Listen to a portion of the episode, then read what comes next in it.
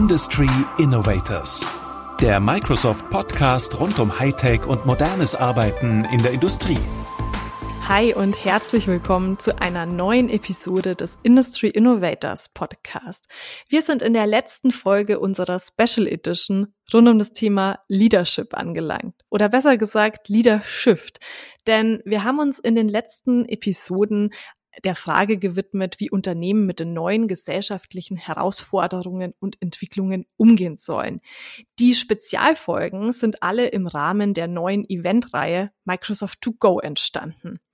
Und in dieser Folge geht es jetzt darum, wie sich das Leadership von heute verändern muss.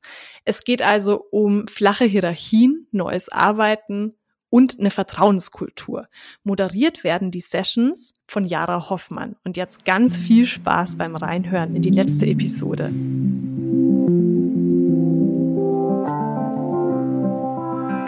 Servus, moin, hallo und herzlich willkommen zu Leadership, dem Startschuss von Microsoft To Go, unser neues Eventformat für hier, für dort und für überall. Heute im Fokus Leadership von Top-Down zu Teams. Wir freuen uns, dass Sie reinschauen, reinhören, mitdiskutieren und wünschen ganz viel Freude an den heutigen Sessions. Los geht's!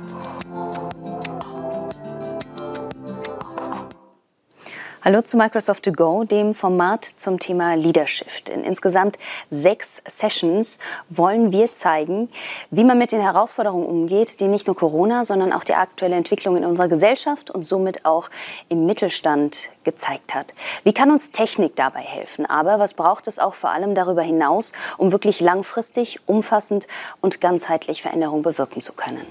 In den nächsten 90 Minuten geht es um Folgendes. Von Top-Down zu Teams. Zukunft neu gestalten. Und allein schon durch remote Arbeitsformen sind viele klassische Hierarchien einfach weggefallen. Also die vermutlich sitzt keine beziehungsweise vielmehr keiner mehr am Kopfende. Äh, genauso sind auch ansonsten viele Macht- und Hierarchiesymboliken weggefallen. Unternehmen und Teams zu führen geht auch anders und mit Blick auf die Zukunft vor allem muss auch anders. Aber wie?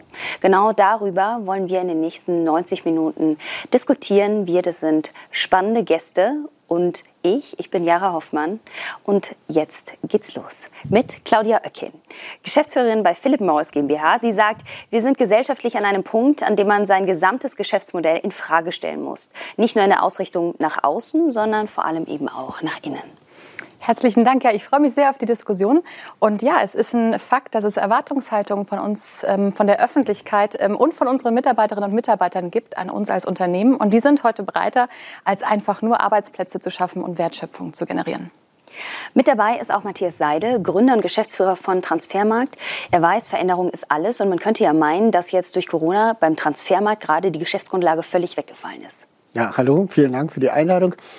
Ähm, natürlich haben die Fußballvereine sehr darunter gelitten, dass die Zuschauer nicht ins Stadion kommen konnten und natürlich auch keine großen Einnahmen generiert wurden und damit auch keine großen Transfers gemacht wurden. Und das ist ja eigentlich unser Geschäft und deswegen haben wir darunter jetzt nicht so stark gelitten. Wir haben natürlich auch Zuschauerschwund gehabt, aber für uns geht es auf jeden Fall weiter, genauso wie es beim Fußball weitergeht. Sehr gut. Auch dabei ist Oliver Gürtler, Small, Medium und Corporate Lead bei Microsoft Deutschland. Er sagt, das Problem bei vielen, ganz besonders im Mittelstand, ist, dass das Gründergehen eingeschlafen ist. Hallo Jara, äh, freut mich. Ja, in der Tat. Deutschland ist ja ein Land der Ingenieure, der Erfinder. Und ähm, die meisten Mittelständler sind vor 30, 50, 70 Jahren gegründet worden. Heute haben wir das Privileg, dass die technologischen Grundlagen, die Technologiemöglichkeiten, ob es jetzt künstliche Intelligenz ist oder IoT, ähm, sich so rasch weiterentwickelt haben, dass ich die Chance habe, wirklich etwas Cooles, Großartiges neu zu gestalten. Und zwar nicht nur Unternehmensführer, sondern jeder Mitarbeiter. Und das, das in der Breite noch zu etablieren, das wäre schön. Vielen Dank. Weiter geht's mit Lars Rien, Prokurist und Practice Lead People and Culture bei Scaling, ein Cloud-Unternehmen, das sich aus vier Anbietern zusammengeschlossen hat, um so gemeinsam in Zukunft neu zu gestalten. Ja, herzlichen Dank auch. Ich bedanke mich für die Einladung, heute dabei zu sein äh, und finde es faszinierend, wie du diesen sehr komplexen Prozess so schön in einem Satz zusammenfasst. Ja, das klingt so locker und easy. Da haben sich vier zusammengetan und jetzt machen wir ein bisschen Cloud. Äh, und ja, ich habe die muss unter anderem mit dem ganzen Team dafür sorgen, dass das irgendwie auch funktioniert mit den vier Kulturen und so weiter. Und Absolut. Ist dann nicht ganz so einfach, wie es im Einsatz manchmal klingt. Das glaube ich und genau deswegen haben wir auch ein bisschen Zeit, hier nachher noch mal in die Tiefe zu gehen. Der letzte in der Runde ist Hans-Jürgen Plewan, CIO bei der DK Bank. Was er beobachtet, Empathie ist nicht jedem in die Wiege gelegt, aber genau darum geht es, Empathie und Menschlichkeit neu zu lernen. Ja, vielen Dank. Auch vielen Dank für das Stichwort. Empathie ist gerade für eine Führungskraft ein ganz wichtiges Thema.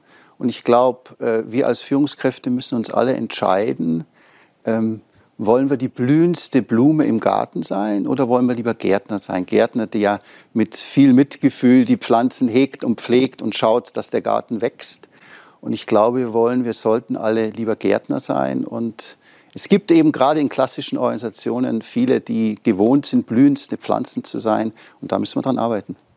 Vielen Dank. Wir haben jetzt hier in der Runde alle, die etwas mit Veränderung zu tun haben. Ja, die wissen, es geht nicht mehr ohne. Deswegen möchte ich ganz gerne schon direkt konkret einsteigen und aus euren Erfahrungen irgendwie schöpfen können. Wann war so der Moment, als ihr gemerkt habt, oh hoppla, so geht's nicht mehr weiter und was habt ihr getan? Ja gut, die Frage ist, gab es diesen Punkt?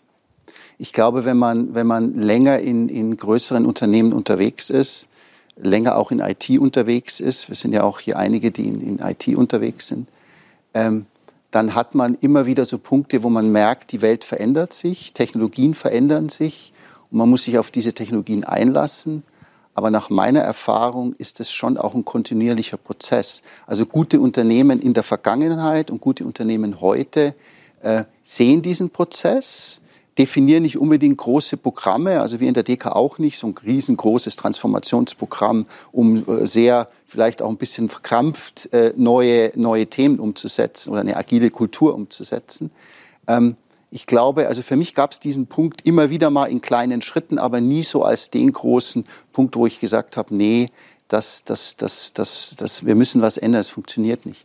Ich glaube, was bei mir eher war, dass ich irgendwann mal im Laufe meines Berufslebens gesehen habe und gefühlt habe, dass es Teams gibt. Wir sind vielleicht schon in den 90ern, als ich angefangen habe in der IT und, und, und, zu programmieren und Projekte zu machen, dass es Teams gibt, die irgendwie aus irgendwelchen Gründen, das konnte man damals noch nicht greifen, gut funktioniert haben, die mit, mit, mit Leidenschaft sehr zielorientiert zu guten Ergebnissen kamen und andere Teams, die so vor sich hingetrottet sind und eher schwerfällig waren. Und irgendwann hat man sich eher die Frage gestellt, woran liegt das? Und dann hat der Prozess begonnen. Bei, bei, uns gab es schon einige Indikatoren. Ähm, Microsoft ist ja seit ähm, sechs Jahren, seit Satya Nadella CEO geworden ist, in einer Transformationsreise. Und ja, es ist wirklich eine Reise, es ist nicht ein einzelnes Projekt. Und da gab es schon so Indikatoren, die das getriggert haben. Beispielsweise wie gut sind wir, die besten, intelligentesten, vielversprechendsten Talente vom Markt ähm, zu heiren, anzustellen. Und da, obwohl Microsoft immer wirtschaftlich sehr erfolgreich war, waren wir nicht mehr in. Wir waren nicht mehr das Unternehmen, das über Windows und Office-Lizenzen hier ähm, den, den Markt in der Breite abgeholt hat. Und das hat bei uns schon diesen Transformationsprozess äh, angestoßen, sowohl strategisch, aber eben dann auch in der ganzen Organisationskultur. Wie müssen wir uns verändern, damit wir dieses Innovationspotenzial ähm, realisieren können? Dann würde ich vielleicht ähm, ergänzen. Oliver hat es gerade eben aus der ähm, internen Brille auch gesagt, der Frage, wie kriege ich die besten Talente? Hans-Jürgen hatte angesprochen ähm, die Frage auch der, der technologischen Veränderung. In der Transformation, wie ich sie begleite, jetzt auch bei Philip Morris, geht sehr stark auch um Erwartungshaltung von der Öffentlichkeit. Und da war mein Aha-Erlebnis ähm, in meinem vorherigen Job noch ähm, in der Kernkraft, dann tatsächlich Fukushima dieser externe Schock, der in Deutschland aber dazu geführt hat, dass wir aus der Kernkraft ausgestiegen sind. Und bis heute kann ich es zu 100 Prozent nachvollziehen, weil die Öffentlichkeit war zu dem Zeitpunkt nicht mehr hinter der Technologie. Es gab große Ängste und Sorgen, ähm, mit denen wir damals, ähm, war ich bei der NBW, sehr konkret umgehen mussten, aber eben auch ähm, die, die Politik, die Gesellschaft unmittelbar darauf reagieren musste. Und äh, mein größtes Key Takeaway und ähm, was mich auch weiterhin im Berufsleben umtreibt, ist, wenn es die öffentliche Akzeptanz, diese berühmte Lizenz zum Operieren nicht gibt, wenn man den Seat at the Table nicht hat, dann ähm, hat man als Unternehmen, aber auch als Anbieter eines Produkts, eines Dienstes, einer Dienstleistung ähm, keinen langen Atem. Und insofern ähm, ist es eben sehr stark nicht nur, wie kriege ich die guten Talente, wie kann ich auf technologische Änderungen eingehen, sondern auch, wie ist es im Einklang mit dem, was ähm, gesellschaftlich ähm, gerade an, an Themen offen ist, draußen ist und was Erwartungshaltungen sind. Du nix. Ja, auf jeden Fall. Ähm, ich muss auch gerade so dran denken. Ich überlege die ganze Zeit, wann war bei mir so der Punkt. Und ich glaube, also was in der, in der Kommunikation bei mir manchmal das Problem ist, ich mag Veränderung. Ja, ich suche Veränderung. Ja, mir wird es langweilig, so als Unternehmer und Gründer, wenn irgendwie immer alles gleich ist, mir langweilig und, ich, und dann gehe ich dahin. Ja, aber man trifft halt, ich, die breite Masse mag keine Veränderung. Also das heißt, der Mensch mag keinen Change. Ja, und wenn ich dann daherkomme und total begeistert von irgendwas bin, einfach nur, weil sich was ändert, ja, ohne es weiter zu begründen, ist es halt manchmal schwierig, dann entsprechend halt anzudocken. Ja, und deswegen ist diese Frage, was ist denn der Auslöser, was ist so der, das Ding für mich so eher so, so, so, auf der persönlichen Ebene, gar nicht so auf der, auf der Zeitachse halt zu beantworten. Ja. Um jetzt mal als, als Microsoft-Partner, natürlich haben wir das als Partner auch mitgekriegt, wie sich eine Microsoft eben auch verändert. Ja, zum einen jetzt auch wieder äh, deutlich attraktiver wieder auch wahrgenommen wird. Ja, eine Zeit lang war das so, ja, Microsoft, alter Hut, macht doch Apple, macht doch Google, macht die anderen alle. Ja, jetzt ist auch Microsoft wieder vorne mit dabei, äh, regt dann auch nochmal an. Und was ich auch gelernt habe irgendwann ist zu sagen, okay, es gibt Veränderungen, die musst du einfach erstmal akzeptieren. Ja, und ich glaube, wir haben, ver verbringen immer noch viel zu viel Zeit damit, darüber zu diskutieren, muss das denn sein? Und wie können wir es denn bewahren? Ja, und kann man denn nicht? Und muss das denn sein? Ja, also wo Microsoft in die Cloud gegangen ist, auch ein Riesen-Change für die Partner. Ja, und gesagt, okay, die machen das jetzt. Ja, und da finde ich es gut, ehrlich zu sagen, das ist der Weg, den wir einschlagen. Und dann kann man darauf reagieren und was daraus machen.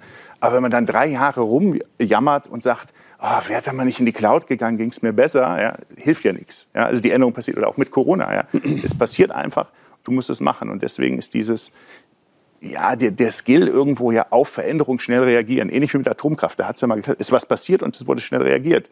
Ja, jetzt haben wir keine Ahnung.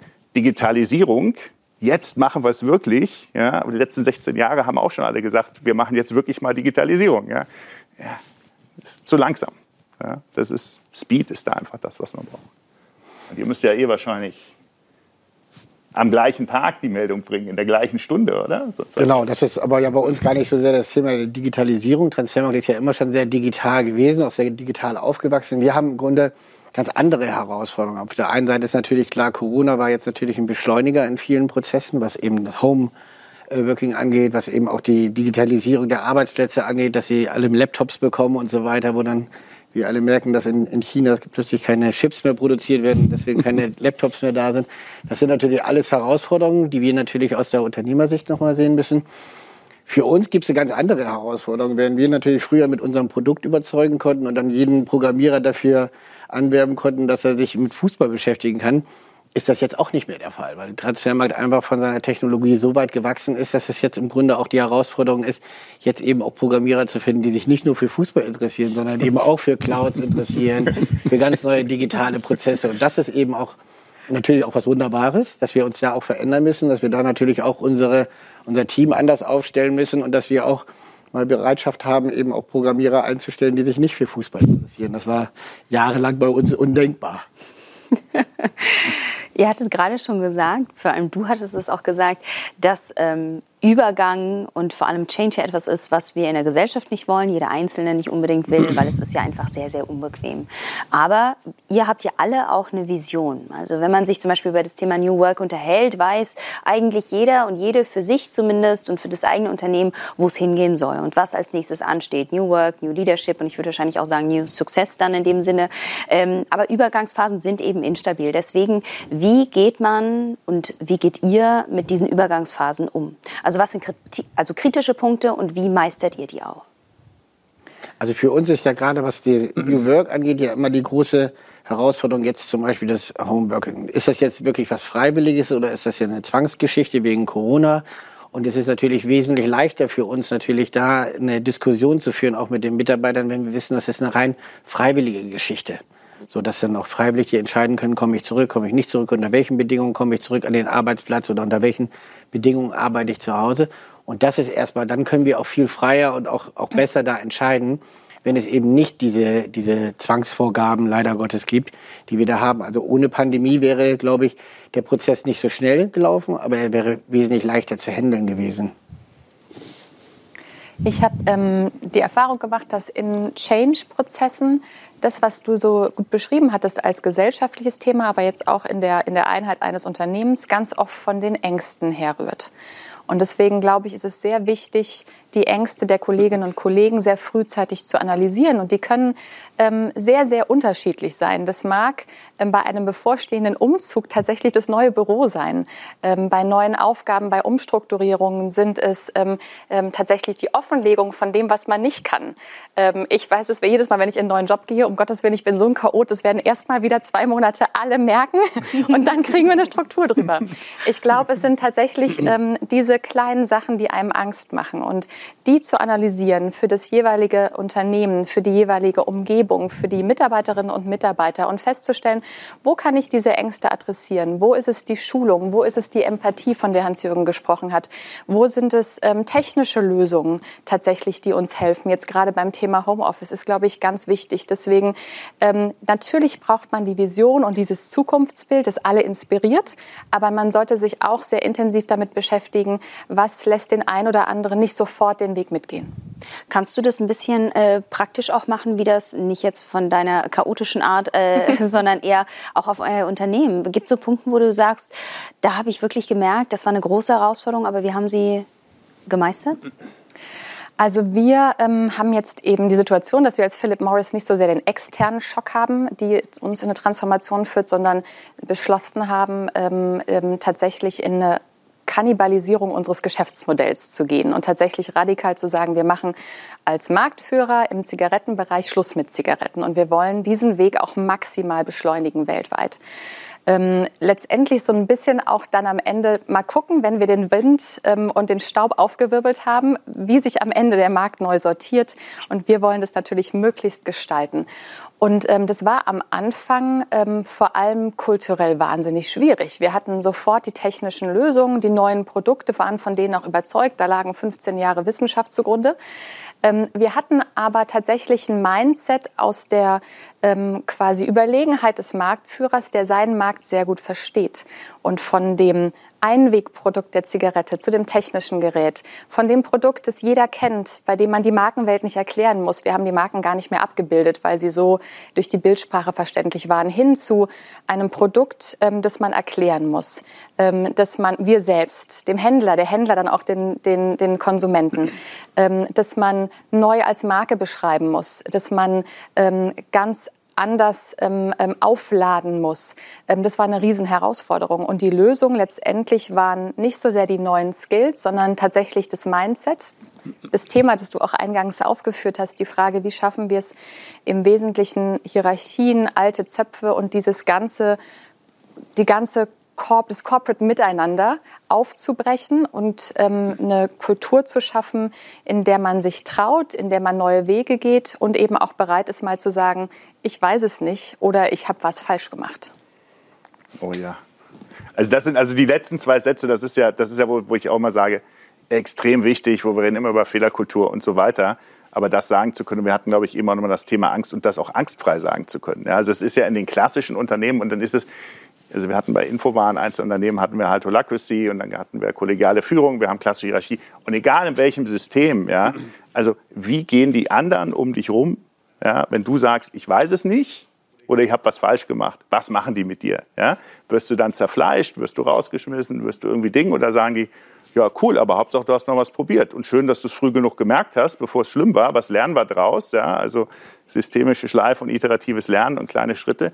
Das, aus meiner Sicht, nur so kommst du ja durch den Change weiter durch. Ja, und kommst, kommst, kommst halt entsprechend halt weiter. Aber das fällt allen Unternehmen immer noch unheimlich schwierig, ja, auch den, auch den einzelnen Leuten und diesem Umfeld. Also diese, diese, diese Sicherheit eben auch zu schaffen im Unternehmen, äh, da, dass du genau diese Sätze aussprechen kannst. Auch vor allen, vor allen Dingen auch als Führungskraft. Ja? Und dann nicht Angst haben musst, dass die Mitarbeiter denken, was ist denn das für eine Lusche? Ja? Also der muss uns doch, der, der Leader, der muss uns doch in die klare Zukunft führen. Ja? Wenn, der kann doch keine Fehler machen. Dann kann ich dem doch nicht mehr vertrauen, dem hinterherlaufen. Das ist ja dieses klassische Bild des, des Leaders, des Anführers, der vorne vorstürmt. Ja? Und das ist, ich glaube, das macht es mit Führungskräften gerade auch das ist so unheimlich schwierig gerade, mhm. wenn ich bisher die leuchtende Blume war, weil alle gesagt haben, ja, so will ich auch sein. Ja? Und jetzt zuzugeben, ich bin die leuchtendste rote Blume, ja. aber rot war falsch. Ja? Also, schwierig. Also ich würde es mal ein bisschen überspitzt ausdrücken. Äh, wir haben uns klar gemacht, das ist eigentlich auch meine Erfahrung, äh, der Change passiert von unten. Ich kann ihn nicht top-down anordnen. Das ist so, war so eine Denke vor 10, 20 Jahren große Transformationsprogramme top-down angeordnet und die Mitarbeiter müssen das irgendwie mitmachen. Man muss sich bewusst machen, der Change passiert, passiert bottom-up, der passiert in den operativen Einheiten. Und die operativen Einheiten, wenn ich es top-down anordne, alte Welt, die blockieren das, wenn sie es nicht wollen. Also das Thema intrinsische Motivation ist, ist, ist, ist, da, ist, ist da. Und was ich sozusagen machen muss im Change top-down, ich kann natürlich, ich kann natürlich nicht die, äh, die Organisation sich selbst überlassen, ähm, ist unsere Erfahrung, ist auch unser, unser Weg, äh, top-down wirklich Rahmenbedingungen zu schaffen, Anreize zu schaffen, auch sich bewusst zu sein, es ist auch ein agiler, iterativer Prozess. Also gerade wenn es um Kultur geht, wenn es um Führung geht, haben wir Formate, wo wir Führungskräfte, wo wir Teams zu Workshops einladen, äh, über, über unser Führungsverständnis, über unser Kulturverständnis reden, dort eben auch ein Diskurs stattfindet und über den Weg dann auch ein Bewusstsein verändert wird, der dann immer wieder in, in Reviews äh, diskutiert wird und so auch wirklich schrittweise äh, eine Veränderung stattfindet. Es funktioniert nur, wenn man die Mitarbeiter wirklich abholt und überzeugt und ähm, ja, und dazu brauchen wir Gärtner wieder. Jetzt bin ich wieder bei diesem Thema, keine Frage. Ja. Aber das war bestimmt super schwer, oder? Also gerade in so einem äh, System wie so einer Bank, ja, die extrem auch von Hierarchien und Ansehen und allem geprägt ist. Ähm, erstmal muss man sich bewusst machen, ähm, wenn man, wir sind alle schon viele Jahre im Geschäft, Veränderung äh, man knipst den Lichtschalter an, auf einmal denken alle in der Führung anders und haben eine andere Haltung, geht nicht. Das heißt, sie müssen erst mal akzeptieren, wir sind immer noch in so einem Zustand, dass sie ein Nebeneinander von Kulturen haben. Also wir sagen, wir sagen bewusst, wir haben klassische Elemente. Wir haben eine Buchhaltung bei uns in Finanzen, das, das, ist, das ist schwierig, das agil umzustellen. Die, die, die arbeiten eher klassisch. Wir haben aber viele Projektteams, die agil arbeiten. Wir haben ein Innovationslab, das, das, das agil arbeitet. Wir haben mittlerweile auch selbst in IT-Produktion agile Teams. Das nimmt sozusagen, es wächst, weil einfach gesehen wird, es funktioniert, da entsteht Begeisterung und es wächst eigentlich von unten und von oben ist der Rahmen gegeben und eben auch der Rahmen, das immer wieder auch zu, zu, zu überprüfen und auch zu justieren. Und, und, und, und das geht dann ein paar Jahre. Und wenn Sie mich vor zwei Jahren gefragt haben, hätte ich gesagt, hätte ich gesagt, naja, DK ist zu 80 Prozent klassisch, zu 20 Prozent schon modern und agil. Heute würde ich sagen, naja, irgendwas zwischen 35 und 40 Prozent haben wir wahrscheinlich schon erreicht. Und wenn wir gut sind, landen wir vielleicht irgendwann mal bei 70, 80 Prozent. Also kann ich nur zustimmen. Auch wir haben quasi über zwei Jahre monatlich alle, alle Manager die sind letztendlich die, die diesen Kulturwandel ich sag mal, betreuen, ja, weil es kommt wirklich bottom-up. Äh, trainiert. Wie, wie kann ich dieses Growth Mindset fördern? Wie kann ich Verwundbarkeit ähm, auch, auch demonstrieren, um, um eine Fehlerkultur zu erlauben? Und äh, das jetzt gerade auch mit Covid ähm, kam da die extra Herausforderung. Ja? Wenn, wenn du mit den Mitarbeitern nur remote sprichst, dann kriegst du manchmal nicht mehr mit, was sie wirklich, wirklich beschäftigt. Ja? Und ähm, deswegen muss man auch da nachschärfen, um genau deine Punkte aufzugreifen. Ja? Wie bist du ganz nah an der Mannschaft, die eigentlich der Innovationsmotor ist? Mhm. Was, was, mich dann nochmal interessieren würde, ist, ihr seid ja jetzt auch börsennotiert, aktiennotiert, sehr stark auch Scorecard getrieben ja, äh, an, an, der Variante. Das kostet ja auch alles Zeit, also diese Workshops, die Manager rauszunehmen. Ja.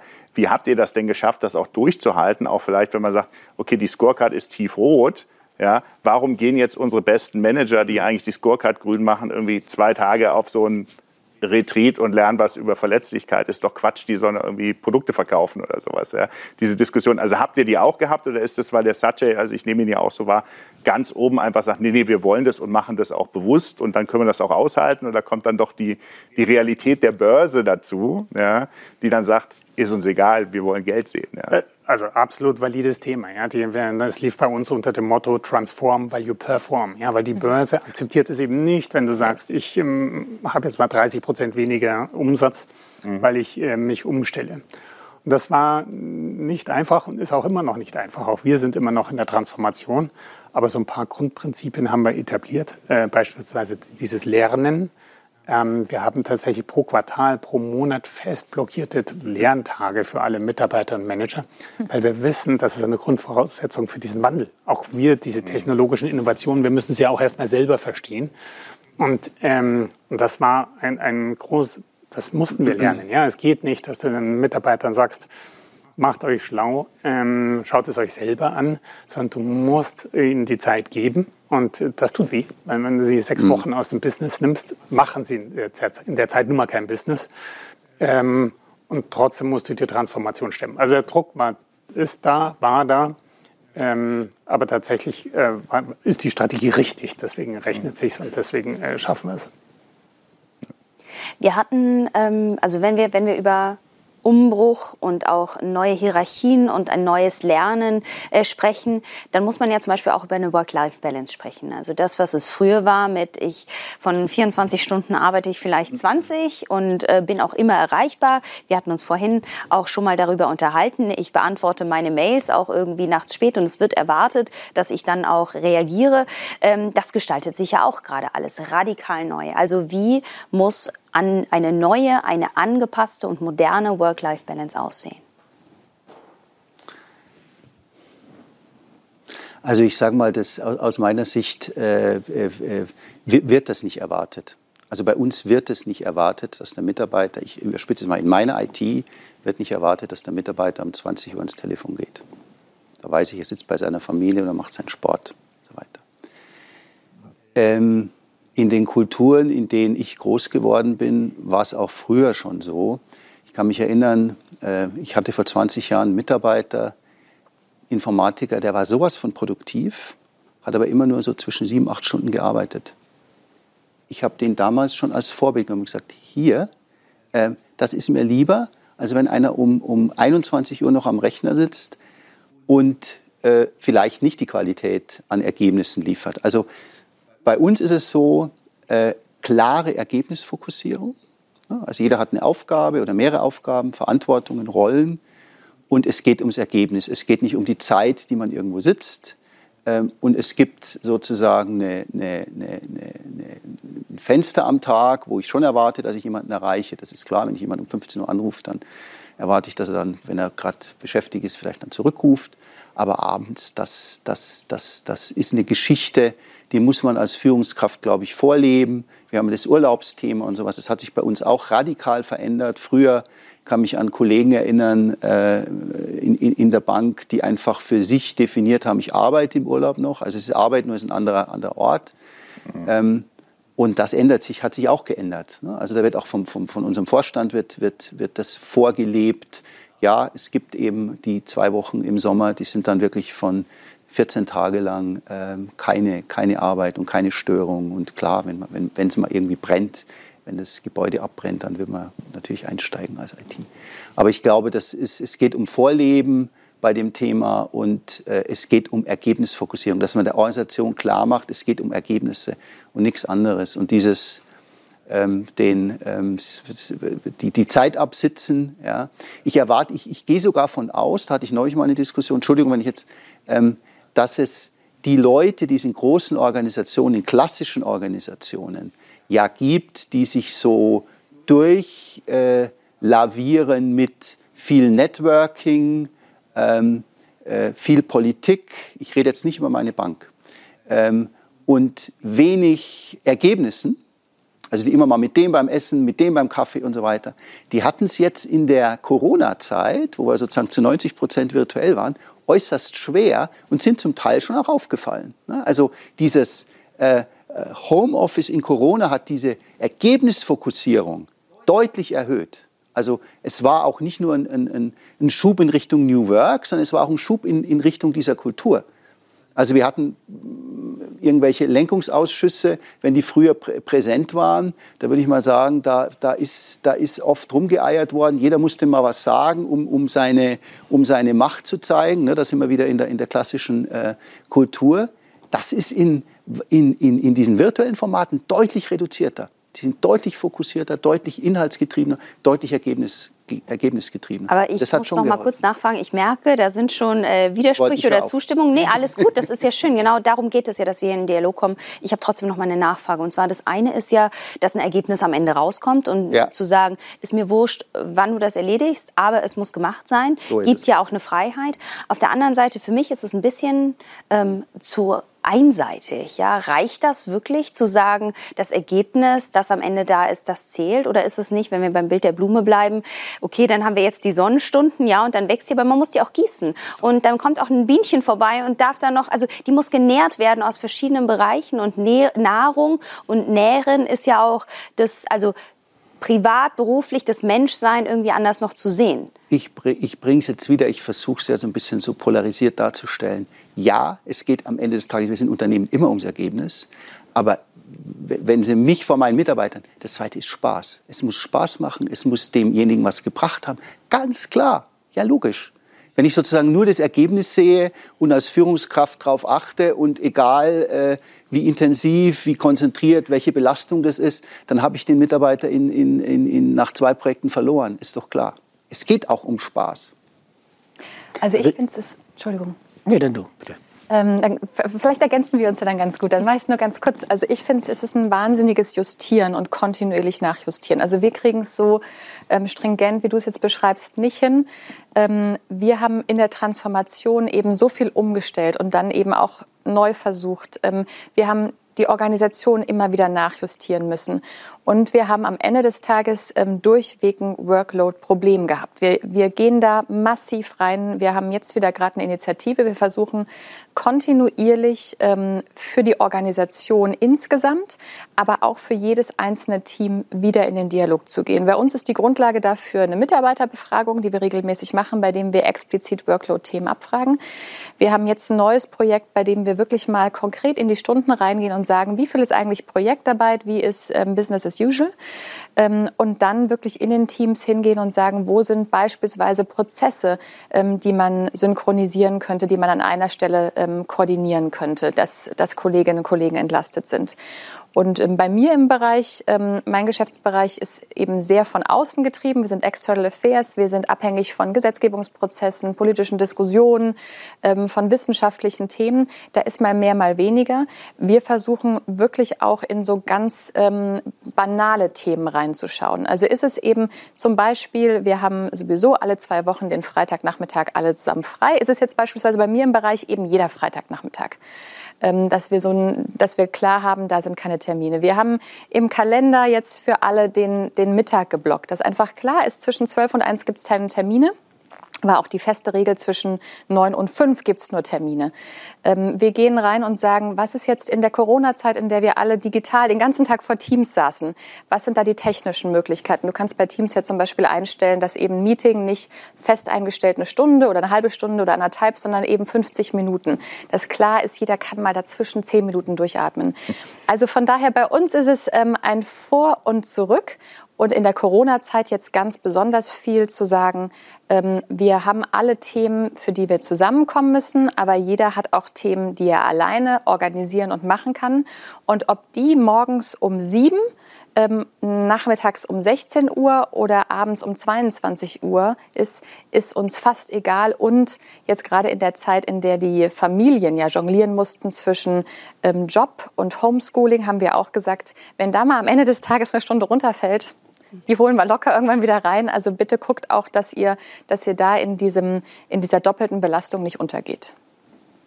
Also wir haben natürlich die Besonderheit bei Transfermarkt, dass ja natürlich so Work-Life-Balance natürlich jetzt nicht unbedingt in der ersten Priorität steht. Also wenn ich jetzt zum Beispiel einen, einen Journalist habe, der jetzt über Fußball schreibt und so weiter, ist der ja auch mit Herzblut dabei Und der ist dann auch gerne, wenn er jetzt sagt, er kann seinen Artikel noch mit den und den Features noch ein bisschen interessanter machen, dann macht er gerne die 15 Minuten länger, weil das ihm einfach Spaß macht. Wenn der jetzt dann in seinem, in seinem äh, Live-Modus sozusagen ins Fußballstadion geht und dann noch Informationen auf, äh, auffängt, dann wird er die natürlich auch wieder im, im Beruflichen verwenden. Also da gibt es ja sehr viele Bereiche, die ja die über, überlaufen. Deswegen, ich würde das niemals so sehr auf das ergebnisorientierte Arbeiten hinaussetzen, sondern eher dann auch sagen, dass es vielleicht so ein 60 Prozent des Arbeitsalltages vielleicht ergebnisorientiert sein sollte. Und das aber auch wiederum auch von Job zu Job unterschiedlich. Der Programmierer muss natürlich ganz anders ergebnisorientiert arbeiten als der Journalist. Und ähm, da wäre natürlich viel mehr diese, diese, dieses Handling zu machen, damit man eben auch die Innovation eben auch unterbekommt, damit die Mitarbeiter auch Lust haben, wenn sie einen Artikel zu schreiben, womöglich das eine oder andere noch dazu zu machen, dass der Programmierer, der an einem bestimmten Tool arbeitet, dass der noch Lust hat, da über den Tellerrand hinwegzudenken. Und die, diese Freiräume müssen wir einfach eben auch schaffen. Und ich glaube, wenn wir so viel über dieses, dieses Homeworking, ich sage immer Homeworking, weil ich Homeoffice klingt immer für mich komisch, wenn ein Mitarbeiter am Küchentisch arbeitet. Gerade jetzt in der Corona-Zeit, dann ist das für mich keine Office-Situation. Wenn der, wenn der Mitarbeiter jetzt im Homeworking ist und wir ihm erlauben, dass er mobil arbeiten kann, egal wo, dann müssen wir ihm auch erlauben, dass er auch, wann er arbeiten möchte, arbeiten möchte. Weil es gibt eben die Nachtmenschen, die gerne in der Nacht arbeiten. Es gibt die, die lieber strukturiert von 9 bis 17 Uhr arbeiten. Es gibt diejenigen, die können im Urlaub überhaupt nicht abschalten 14 Tage lang, wenn sie nicht wenigstens ihre Mails mal gecheckt haben und wissen, ob alles noch in Ordnung ist. Weil jeder, der nach in Urlaub fährt, der guckt auch, ob zu Hause das Haus noch steht oder abgebrannt ist. So, und genau das müssen wir eben alles ermöglichen. Und dann sind wir einen ganz großen Schritt weiter in diesen Work-Life-Modus. Aber wir dürfen da, glaube ich, nicht so einen hundertprozentigen Cut machen. Nach acht Stunden beginnt dann live. Ich glaube, IKEA hatte das mal in einer ihrer Kampagnen aufgebaut, dass es gar kein klassisches Work-Life-Balance mehr gibt, sondern das heißt bei IKEA, glaube ich, Work-Life-Sleep-Balance. Und damit haben sie damals so eine Bettenkampagne noch angestoßen, dass man diesen Faktor nicht auch noch vergessen sollte. Also uns geht, wir haben dieselbe Herausforderung. Ja, wir, wir machen keine Vorgaben, wir, also Arbeitszeitvorgaben, wann du starten musst. Ähm, wir, wir versuchen auch die Mitarbeiter zu empowern. Ihnen, wir geben einen Vertrauensarbeitsplatz. Äh, der Mitarbeiter entscheidet, von wo er arbeitet. Und wir sagen auch, er soll entscheiden, wann er arbeitet. Ähm, das heißt, eine Familie möchte vielleicht vormittags mehr Zeit mit den Kindern verbringen und möchte dann abends arbeiten. Und das wird heute gefordert und das wollen wir gerne bieten. Dennoch haben wir die Herausforderung, dass, ähm, dass wir auch aktiv, wir nennen es Caring, äh, auf das Caring achten müssen, weil manche eben dann doch intrinsisch motiviert ähm, zu, zu, lange, zu, zu hart arbeiten und dann kommen wir doch wieder in diese Work-Life-Herausforderungen. Äh, mhm. Hast du die bei deinen Journalisten auch? Also ich kann es mir vorstellen, die, die Leute Alle. sind wahrscheinlich intrinsisch beim Spiel treiben das. Alle. Musst du sie schützen? Also das Transferbank-Team ist, sind alle so intrinsisch motiviert, dass sie eben genau immer bereit sind, diesen extra. Aber das machen sie auch gerne, weil sie sich einfach für Fußball interessieren. Das ist der Vorteil unseres Produktes, ohne dass ich jetzt einer Bank irgendwie zu nahe treten möchte. Aber beim Fußballumfeld ist das natürlich immer sehr viel leichter, wenn sie da eben sich noch ganz anders austoben können. Nicht? Aber du hast ja, aber das ist ja auch wichtig. Also ich glaube, das ist ja, also neben dem, man muss aufpassen, dass die Leute einfach nicht ausbrennen. Ja, also es ist, also bei mir ist es erschreckend. Keine Ahnung, letzten Jahre hatte man dann wirklich mal ein paar Leute, die wegen Burnout weg waren. Es waren erstaunlicherweise echt immer die jungen Leute. Ja, also man sagt, die sind noch gar nicht so lange am Arbeits. Also wie haben die das geschafft, in der kurzen Zeit jetzt komplett auszubrennen oder sowas? Ja, also da muss man natürlich ja darauf fokussieren. Und du hast das gerade so gesagt mit dem Fußball. Wir hatten ja vorhin eingangs auch gesagt, ich finde so Fußball so gar nicht spannend. Ja? Also eure Seite, ich weiß, dass sie existiert. Hut ab für euer Marketing. Ja, aber wie gesagt, würde ich, interessiert mich nicht. Also wenn ich jeden Tag ins Stadion müsste, für mich wäre das eine Qual, ja, was andere total cool finden. Und genauso gibt es ja auch Leute, die total gerne in der Bank sind und die da Kredite rechnen oder die irgendwas verbriefen oder in der IT oder programmieren. Und das ist doch die Kunst, dass du die Leute auch von dem Job dahin, dahin bringst, dass sie es gerne tun. Also meine ich, ich mag auch dieses Work-Life nicht, weil ich sage mal, für mich als Unternehmer gehört Arbeit einfach zum Leben dazu. Da ist für mich kein Graben dazwischen. Ähm, aber es ist so diese, diese, die, also wie balancierst du den Anteil der Arbeit in deinem Leben aus? Ja, ich glaube, das ist ja eher die Frage. Und wenn du es gerne machst, dann ist es auch noch cool. Also wenn sich die Arbeit anfühlt wie Spaß, ist ja total super. Hast ja nicht in jedem Job den Luxus. Ähm, aber dann ist eben die Gefahr, dass man einfach zu viel Spaß hat und gar nicht merkt, wie man sich selber in so ein Loch reingräbt. Ja, also das sind so die, das sind so die Herausforderungen. Ja. Und ich glaube, diese, diese, dieses Work-Life, also der Mensch liebt ja so Gegensätze, aber wir sehen es auch gerade in der Gesellschaft oder anderswo, es ist immer, oder auch in der Kultur, ja, New Work gegen alte Hierarchie. Ja. Und anstatt, dass man aufeinander zugeht und sich mal versteht und von jedem das Beste mitnehmen, ist es eher so New Work, Hierarchie. Ja? Also im Prinzip wird der Graben immer größer. Ja? Und man sagt, hey, so kann das nicht funktionieren. Ja? Du musst halt mal Verständnis den Graben zuschütten und nicht immer breiter machen. Ne? Darf ich vielleicht noch ganz kurz auch mit Blick auf die Zukunft? Also wenn wir, du hattest jetzt gerade von den, von den jüngeren Kolleginnen und Kollegen gesprochen, wenn wir tatsächlich ähm, in die Generation Y gucken, dann ist es, glaube ich, für uns das Spannende. Es hat jetzt ähm, Corona uns natürlich alle einen mega Booster gegeben in Sachen Homeoffice, Flexibilitätsthemen zu überdenken. Ich glaube, wir müssen uns natürlich aber vorbereiten, dass wir in zehn Jahren wahrscheinlich Karrieren haben, die nicht mehr klassisch in einem Unternehmen sind, sondern Portfolio Karrieren. Ähm, der eine hat ein kleines Startup, der möchte ein soziales Projekt machen und dann möchte er vielleicht nur zwei, drei Wochen, äh, drei, zwei, drei Tage in der Woche tatsächlich fest bei einer Firma arbeiten. Und wir müssen unsere Organisation, unsere Hierarchien, die ja ähm, bei aller Kritik für die Hierarchie ja auch ganz tolle Rollen hat. Also eine Hierarchie schützt ja auch Mitarbeiterinnen und Mitarbeiter, nimmt, übernimmt Verantwortung. Ähm, wir müssen die Strukturen, die Hierarchien uns als Führungskräfte darauf vorbereiten, dass wir es schaffen, in ähm, diesen dann zukünftigen Zeiten ähm, einen Arbeitsplatz zu schaffen, der diese zwei, drei Tage in der Woche, für den anderen die fünf Tage in der Woche so inspirierend ist, ähm, dass die Leute dort gerne haben. Wir sagen, sagen bei uns, wir wollen, dass in zehn Jahren unsere Kolleginnen und Kollegen bei allen Arbeitsplätzen, die sie vielleicht parallel haben, aber am liebsten bei uns arbeiten. Ähm, und dann zu sagen, ähm, was ist es, was sie ähm, strukturell zusammenbringt, damit eben diese gemeinsame Aufgabenerfüllung tatsächlich auch funktioniert. Und deswegen ist, glaube ich, jetzt Corona der Booster gewesen für Homeoffice, nicht Homeoffice. Jetzt die Überlegung, was ist bei New Work der Moment, in dem ich alle zusammenhole? Was ist das, wo wir wirklich einfach über die Bildschirme agieren können? Aber für die Zukunft müssen wir dann unsere Strukturen, Hierarchien noch weiter überdenken und fort fortlaufend auch erneuern. Du hast gerade eine Sache angesprochen, deswegen musste ich so schmunzeln, als ob du meine Gedanken gelesen hättest, die ich jetzt auch ansprechen wollte. Du sagtest vorhin, ähm, Lars, dass es ähm, auch eine junge Generation gibt, die zum Beispiel total ausgebrannt war ja bei manchen Projekten. Ähm, und du hast gerade gesagt, Claudia, dass die jetzt auch andere auch Anforderungen stellen. Ja? Und ich glaube, das ist eine Sache, die wir nicht unterschätzen dürfen.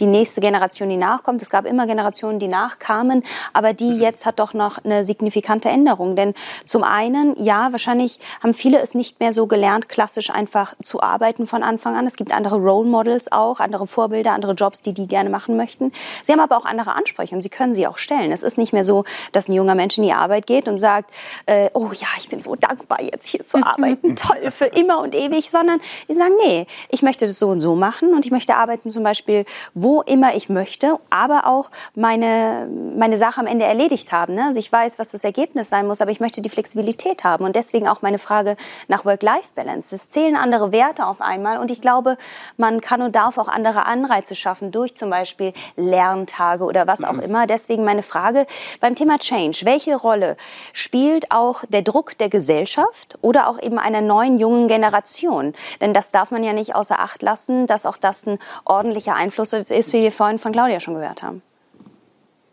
Also bei uns ist es ja gerade die, die große Herausforderung, dass, dass früher haben die Mitarbeiter sich hauptsächlich beworben, weil sie sich eben für Fußball interessiert haben, gerade die Techniker. Mhm. Und mittlerweile hat sich der, der Markt da natürlich extrem verändert. Wir alle suchen Hände ringen nach Technikern. Das heißt, der, der Arbeitnehmer ist da natürlich eher auf der, auf der anderen Seite. Dann gibt es dort auch ein, eine Entwicklung, die wir eher aus dem Profifußballer kennen, mit den Spielervermittlern und den Spielerberatern. Das sind dann bei uns die Headhunter, die natürlich das auch nicht unbedingt angenehmer machen, die, die Suche. Und unser Wunsch wäre immer, dass die bei uns arbeiten, weil sie sich für Fußball interessieren und Lust haben, an einer größten und besten Fußballseite zu arbeiten. Aber das können wir natürlich auch nicht mehr bieten. Deswegen müssen wir da natürlich eben auch diesen Ansprüchen da auch, auch gerecht werden und den, den Mitarbeitern da eben auch noch mehr bieten. Das ist, ist Vielleicht aus unserer Sicht auch leider so, aber auf der anderen Seite, wenn wir es eben schaffen, damit eben gute Ergebnisse erzielen, dann soll es eben zum Besten für alle Beteiligten sein, sowohl für die, für die Arbeitnehmer als auch für uns. Ja, ich sage mal, der Personalmarkt, gerade in der IT, erzeugt Druck. Also vor vielen Jahren war es so, ist es schon lange her, dass wir uns als IT die Mitarbeiter aussuchen konnten. Jetzt ist es umgekehrt. Also müssen wir, da ist Druck da, keine Frage. Äh, also die, auch in den Personalgesprächen die Frage nach äh, Work-Life-Balance, nach äh, agilen Methoden, die sind selbstverständlich. Also da müssen sie was bieten können. Ähm, das ist aber, glaube ich, wichtig. Äh, wir reden ja jetzt viel über Soft Facts. Das ist der eine Druck. Sozusagen der Druck Richtung Kultur, der Druck Richtung, Richtung Personal. Wir als Bank haben ja auch noch einen anderen Druck. Die Kultur soll uns ja helfen, ähm, fitter zu sein, produktiver zu sein, nicht mehr so schwerfällig zu sein, ähm, die richtigen Talente an Bord zu kriegen, was immer schwerer wird. Ähm, aber es geht im Change auch um die andere Veränderung, also um die Hard Facts, ne? also Digitalisierung. Wie trifft uns die als Bank? Die Kundenschnittstelle ist für uns extrem wichtig. Die wird angegriffen von Fintechs. Wie müssen wir uns digital weiterentwickeln? Und dafür brauchen wir die Innovation. Also diese Kulturänderung ist jetzt nicht nur durch Druck, ist auch nicht irgendwie Selbstzweck, weil wir auf einem großen Überschrift sexy draufschreiben wollen, sondern die ist wichtig in der Veränderung der DNA, um die, die Changes in Prozessen, im Business, in den Produkten auch umsetzen zu können. Das, das ist das Entscheidende. Und wenn wir uns nur intern, wenn wir uns nur intern mit uns selbst beschäftigen, um dann wirklich eine tolle Kultur zu haben, wo alle Life-Work-Balance haben und wo, ähm, äh, sage ich mal, alle Spaß haben und alle hoch intrinsisch motiviert sind und am Ende brechen uns die Kunden weg. Jetzt bin ich wieder bei der Ergebnisorientierung, haben wir auch nichts von. Ne? Also man muss immer beides gemeinsam denken und für uns geht es am Ende des Tages um den Change im Kundenschnittstelle, unsere Prozesse, unsere Produkte. Da, da, darum geht es am Ende des Tages, um eben dann auch wieder am Markt sich auch in der Digitalisierung zu behaupten. Ein gutes Beispiel für, diese, ähm, für den gesellschaftlichen Wandel oder Aufmerksamkeit ähm, in Kombination mit Mitarbeitern und dem Willen, ähm, bei, bei uns zu arbeiten, ist das Thema Nachhaltigkeit.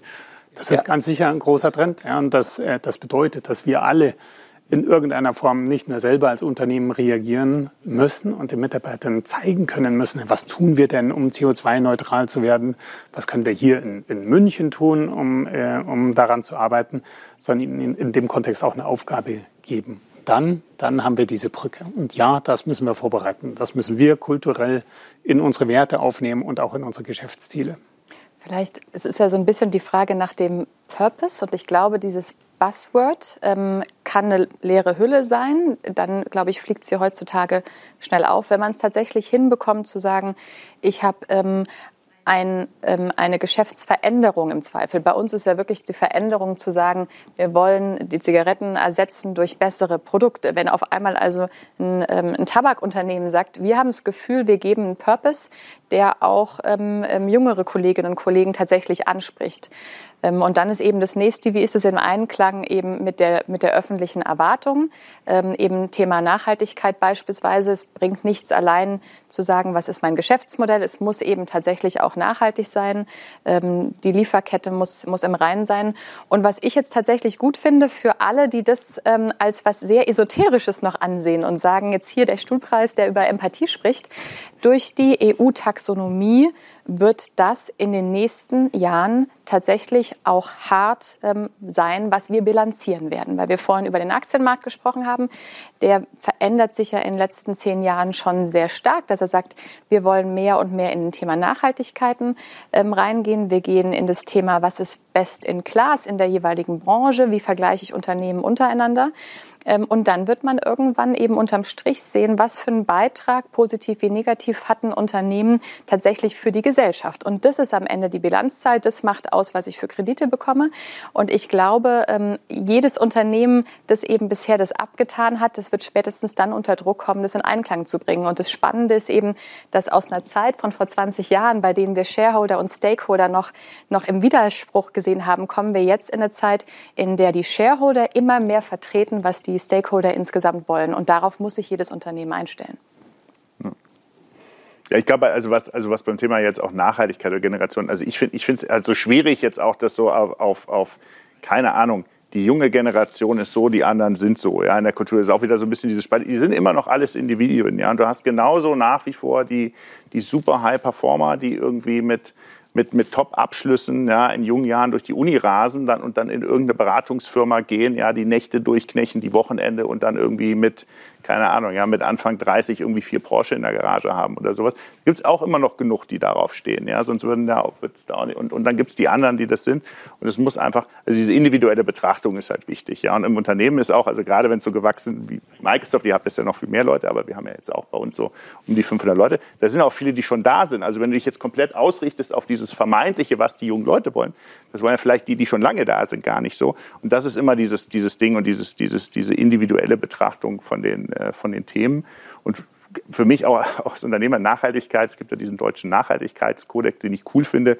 Das sind, glaube ich, 40 Aspekte, die ja abgefragt werden oder auch in der Taxonomie oder sowas, wo es eben, das ist nicht nur CO2, es ist auch ganz viel anderes, was zur Nachhaltigkeit dazugehört.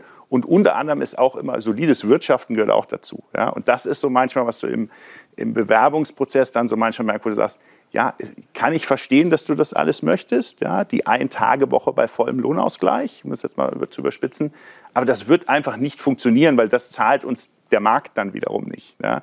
Und das ist ja dieses Aushalten. Und da kommt dann doch dieses Gesellschaftliche wieder rein, weil eigentlich wollen wir das und das findet ja alles cool, es geht aber nicht. Wie bei allem anderen auch, wo die Leute sagen, ja, hier alles Bio, alles lokal und so weiter, aber bitte keine Ahnung, ein Stück Schwein darf trotzdem nach wie vor nur 50 Cent kosten. Es geht halt nicht. Ja? Ich glaube, da kommt viel in diesen, darüber, also indirekt dann rein, in diesen Komplex. Mhm. Ähm, das ist, ich glaube, da kommt eben auch viel zusammen. Ja, du hattest es auch gerade angesprochen. Ich will das gar nicht getrennt betrachten hier. Es geht auch nicht darum zu sagen, das sind irgendwie hier nur die Soft Facts, aber ich glaube, dass sie einfach, um wirklich auch Change anzustoßen und wenn wir über New Work und welche Richtung gehen wir sprechen, mhm. dann ist das einfach ein Faktor, der damit reinkommt. Und dann nützt die beste Technik nichts, wenn das Mindset der Menschen, die sie anwenden, auch nicht so aufbereitet ist, dass sie motiviert mitgehen und auch nach vorne gehen. Und das wird, glaube ich, und das ist auch die nächste Frage, mit Blick außerhalb Deutschlands auf den ähm, Weltmarkt und auf, auf, den internationalen Vergleich ähm, auch ein wesentlicher Faktor sein, der entscheidend ist dahingehend, ist man erfolgreich oder eben auch nicht. Deswegen ähm, ist es ein, ähm, warum ist es nicht nur ein Privileg, sondern auch eine Notwendigkeit, Change anzugehen und da auch in Bezug eben Digitalisierung, Technik und wirklich mithalten zu können auf dem Markt? Also vielleicht, was mich gerade getriggert hat, ist dieses Change anstoßen. Ich glaube, die Notwendigkeit ist da, weil wir müssen den Change nicht anstoßen. Es ist gerade so viel Change, der um uns herum einfach eh passiert. Ja. Ähm, du musst dich auf den Change, du musst mit dem Change beschäftigen. Ja, du hast ja keine Wahl. Ja, du kannst, du, wenn du ähnlich wie du auch mit dem Mittel sagst, ich mache das Gleiche, was ich seit 30 Jahren gemacht habe, ob es jetzt das Produkt ist, ihr auch gutes Beispiel oder sowas. Der ist ja super erfolgreich. Das wird einfach nicht funktionieren. Ja, also der Change ist überall, der ist überall da, ja, und selbst ohne Corona hätten wir genug Change, der auf uns einprasselt. Ja gut, und die Organisation muss sozusagen in der Lage sein, mit diesem Change umzugehen. Das ist natürlich dann die, die, große, die große Herausforderung. Ähm, ich würde schon auch sagen, das kann man vielleicht jetzt ein bisschen zu kurz gerade, bevor ich wieder auf die Hardfacts gleich gehe. Es ist nicht nur Druck und Notwendigkeit, es ist eine Chance. Also es ist eine Chance. Ich kenne viele Führungskräfte, ich komme wieder von vor 20 Jahren, ähm, die solche kulturellen Elemente, die jetzt sich etabliert haben als die moderneren und die besseren und die produktiveren, ähm, dafür plädiert haben. Ich weiß nicht, wer Tom DeMarco noch kennt, Peopleware. Äh, ein hervorragendes Buch, wenn Sie, wenn Sie da reinschauen. Das ist, ich habe das als Student gelesen, irgendwie Ende der 80er, Anfang der 90er. Wenn Sie das lesen, das ist pure Kultur, agile Kultur, die er beschreibt, aus IT heraus. Was ich meine ist, wir haben die Riesenchance, diese diese Kultur, die ich für eine deutlich bessere Kultur halte. Also dieser Graben, von dem Sie sprechen, der ist für mich, der, der muss überwunden werden, der, der darf nicht sein. Ja? Es ist eine Chance, wirklich eine Arbeitswelt zu schaffen, die für alle Beteiligten einfach be besser ist. Ja, also wenn ich an meine Elterngeneration denke, die wirklich geschuftet, geschuftet, geschuftet und irgendwann mit 65 und man hat nur geschuftet, das, da, wir haben die Chance, das anders zu gestalten. Das ist für mich, es ist nicht nur Druck, und Notwendigkeit, es ist auch eine, wirklich eine Chance hin zu was Besserem. Da bin ich irgendwie so ein Humanist, der immer daran glaubt, dass sich das Gute durchsetzt. Und ich glaube, es setzt sich gerade durch. Du hast ja vorhin auch gesagt, es muss Spaß machen. Und es muss Spaß machen. Und ich glaube auch für uns, wenn wir jetzt sagen, was erwarten wir von unserem tagtäglichen bei der Arbeit, Also ich habe keinen Bock, mich den Tag, du hattest es vorhin angedeutet, was gibt es vielleicht in anderen Unternehmen für Kultur mit Ellenbogen und die sind jedes, sorry, ich werde bezahlt für eine Aufgabe ähm, genau. und am Ende des Tages möchte ich Spaß haben und meine Leute und Kolleginnen und Kollegen sind auch viel besser, wenn sie Spaß haben ja. und ähm, Unternehmen, das das nicht hinbekommt, einen Rahmen zu machen, in dem ich auch als Führungskraft ähm, oder als Managerin ähm, mich quasi entfalten kann und immer dieses alte Bild von dem, von dem Messer im Rücken, nee, sorry, also da ähm, es wird auch, glaube ich, uns nicht gerecht und unserer Erwartungshaltung, Haltung, dass auch uns ein Rahmen geschaffen wird, in dem wir ähm, ähm, in dem wir leisten können. Und insofern bin ich total dafür. Ich glaube, das ist aus der Mottenkiste, so eine Kultur noch zu haben. Und wer sie Absolut. noch hat, der muss dringend was machen, weil sonst gehen die Leute flöten, dann gehen die Ideen flöten und dann verpasst man irgendwann den Markt. Absolut. Ja, und, da sind wir schon ein bisschen besorgt. Also als Microsoft bekommen wir auch mit, was passiert in Asien, was passiert in Amerika. Wie nutzen dort ähm, Unternehmen die technologischen Möglichkeiten, um sich zu transformieren. Und da sieht man schon, dass wir nicht führend sind. Wir haben großartige Beispiele und ich bin völlig begeistert, was ihr macht. Ja? Aber das ist ja nicht der Standard, dass jemand wirklich sagt, ich stelle mein Geschäftsmodell oder meine Produktwelt derart strategisch um. Und deswegen, der Weg führt über den Spaß. Ja, das meinte ich vorhin mit Privileg. Es gibt nichts Schöneres als diese neuen Möglichkeiten, die ehrlich gesagt die Generationen vor uns auch gar nicht hatten, ja. umzusetzen, etwas zu gestalten. Absolut. Aber es muss auch gemacht werden. Ja. Und ich glaube, da ist auch so ein bisschen der Unterschied, äh, was du gesagt hast, wie ihr eure Produkte umstellt. Bei uns ist das ja was anderes. Ich sage mal, unsere, unsere Produkte sind Investmentfonds, Zertifikate, Vermögensverwaltung, die waren schon immer digital. Ne? Also und sind auch digital sozusagen äh, äh, verkaufbar und, und beratbar und erreichbar. Ähm, und dass das Geschäftsmodell mit diesen Produkten, das ist stabil, das ist funktioniert, das ist zukunftsfähig, das kann man noch anreichern. Äh, was weiß ich, im Fondsmanagement machen wir, machen wir, arbeiten wir mit KI, um eben so Vorhersagemodelle, wie entwickeln sich Werte, einfach noch besser zu haben und dann gute Anlageentscheidungen zu treffen. Ähm, oder wir, wir haben jetzt mit Kryptoassets angefangen. Also wir haben auch die, die ersten Produkte, die in der Blockchain ähm, schon, schon laufen und verwaltet werden. Solche Dinge. Aber das ist für mich eher so eine Verbesserung, Erweiterung des Geschäftsmodells hin zu noch mehr Digitalisierung und, und, und so. Aber das Entscheidende ist für uns, Banken, wie eben auch eine DK-Bank, äh, ist die Kundenschnittstelle. Ja? Die ist in Gefahr. Die wird angegriffen. Und da bist du eben in Themen drin, wo du sagen musst, ja klar, erstmal die Kundenschnittstelle, die muss, die muss, die muss für den Kunden funktionieren, der, den Fall abschließen, all die Themen, die wir kennen, das ist ja schon ähm, auch seit Jahren letztlich etabliert. Für uns auch Multi-Channel, Omni-Channel. Wir, wir, haben immer noch in den Sparkassen sozusagen Filialen. Ja, wir haben, wir haben den Mobile-Kanal, wir haben den Internet-Kanal, den klassischen. Ähm, da auch noch mehr Integrität hin, äh, hinzukriegen. Aber es geht immer mehr auch darum, die Produktqualität, die Vergleichbarkeit ist einfach, einfach größer. Also du, du, du, du, du, kannst, du, du wirst die Kundenschnittstelle nicht nur mit guten Prozessen und Komfort an der Kundenschnittstelle hinkriegen, weil das ist selbstverständlich, das ist Hausaufgabe, also das ist Pflicht, sondern du, du musst über deine Produkte nachdenken, das Produktspektrum, Nachhaltigkeit, jetzt auch so ein Thema, was da bei uns immer, immer wichtiger wird. Ähm, und du musst, was wir halt auch angefangen haben, jetzt gerade letztes Jahr massiv durch Corona, du musst einfach auch virtuell noch deutlich präsenter sein, auch in Richtung deiner Kunden, virtuelle Kundenveranstaltungen, Podcasts. Unser Chef-Volkswirt, der Dr. Carter, ist immer, immer, äh, hat so einen wöchentlichen Podcast und, und halt in allen äh, sozialen äh, Kanälen auch vertreten sein.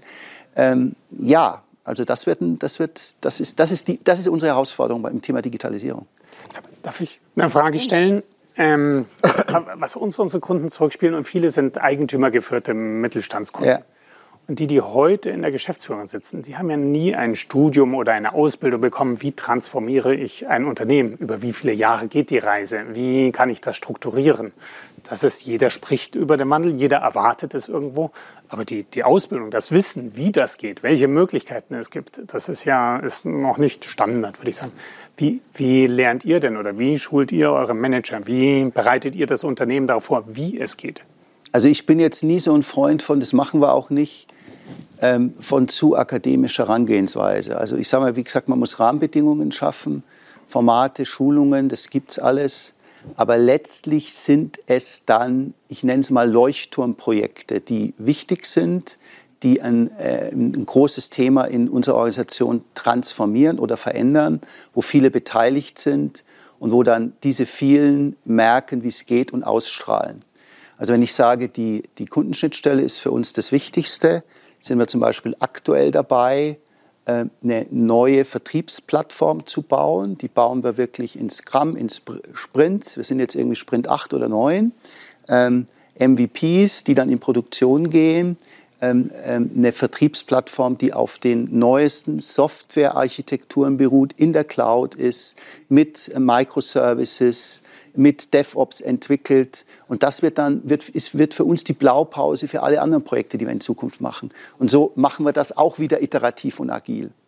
Ich meine, wir hatten uns vorhin schon unterhalten. Ich bin nicht der Freund dieses Begriffs Transformation. Ich habe ein Ist, ich will ein Soll und dann ist es durch. Es ist ein kontinuierliches, Sie haben den Begriff auch genutzt, Reise und Weiterentwicklung. Und irgendwo muss ich starten und ich muss schon was mit was Leuchtturmartigem starten. Also wir machen das über, über Projekte letztlich ich glaube, das ist auch bei uns der klassische Weg, dass wir eher das in dem Projekt selber lernen. Und es gibt bei uns jetzt nicht irgendwie so eine Managerschulung. Dafür sind wir auch einfach zu klein, dass wir dann sagen, okay, da wollen wir hin irgendwann. Das heißt für uns die digitale Transformation heißt, das ist das Endergebnis, sondern es ist wirklich von Projekt zu Projekt, von Prozess zu Prozess eben eine, eine neue Herausforderung und die stellt ja auch der Markt immer. Also ich sag mal, wenn, wenn ihr jetzt über über eure Kundenschnittstelle sprechen, müssen wir darüber auch stellen, weil wir sind groß geworden über die Webseite. Und jetzt gibt es auf einmal Social-Media-Kanäle, jetzt gibt es ein ganz anderes Nutzerverhalten. Die Nutzer wollen nicht mehr wie früher jetzt bei uns in den Foren auf einmal über Fußball diskutieren, sondern die wollen in ganz vielen unterschiedlichen Kanälen diskutieren. Wir wollen sie aber trotzdem ja bei uns behalten, weil wir einfach davon fest überzeugt sind, dass bei uns die qualitativ hochwertigsten Diskussionen stattfinden auf unserer Plattform, weil da haben wir die Diskussion auch mit in der Hand und können sie besser begleiten, als wenn sie jetzt parallel auf Twitter oder sonst wo stattfindet. Und das sind eher die Herausforderungen. Aber es gibt nicht irgendwie so ein festes Programm über die nächsten fünf Jahre, wie die digitale Transformation bei uns aussehen wird. Bei uns kann ich vielleicht nur ergänzen und das äh, schließt dann an, an was Herr Jürgen gesagt hat. Wir hatten quasi in einem Programm, das vor vier Jahren angefangen hat, Fast Forward, ähm, eben die Lean Startup Instrumente gelernt. Und das war für mich so ein Aha-Moment. Ich bin jetzt klassisch MBA-Schule, das heißt hier Strategie und dann Planung und dann Umsetzung, Kontrolle. Und ähm, was bei uns das Nette war, und da bin ich den Kolleginnen und Kollegen, die das gemacht haben, sehr dankbar, die haben uns in die Organisation tatsächlich Gründer gegeben. Das heißt, bei uns saßen Gründerinnen und Gründer mit am Tisch und im Management-Team. Und wenn wir in unseren klassischen Diskussionen waren und gesagt haben, also das ist ja so und deswegen machen wir jetzt das und dann ist das, dann haben sie uns erstmal daran erinnert, wenn ihr jetzt das Projekt ausrollt, irgendwie klassisch Ressourcen rein, Budget rein, dann läuft es, dann merkt ihr in zwei Jahren, es war am Markt vorbei. Deswegen geht rein, macht diese kleinen Tests. Ähm, die, hat er uns, die haben sie uns wirklich erklärt, dass wir zusätzliche Management-Tools haben. Nicht all unser Wissen über Bord werfen, aber diese zusätzlichen Tools. Und was das Wichtigste war, dass er uns wirklich als, ähm, als junger ähm, Mensch, der selbst ein, zwei Unternehmen schon auf den Weg gebracht hatte, zwischendurch immer wieder gesagt hat, ha, Claudia, ist das nicht gerade eine Annahme gewesen? Die jetzt, auf der du deine ganze Planung fußt und die vielleicht falsch ist. Du musst hingehen und die überprüfen. Und deswegen war es eben sehr auch dieses Mindset-Thema, ähm, hinzugehen und eben im konkreten, in den konkreten Diskussionen, auch im Management-Team, ähm, zu sagen, da kommt mal jemand und sagt, nee, das ist gerade Corporate, ähm, Corporate Gehabe.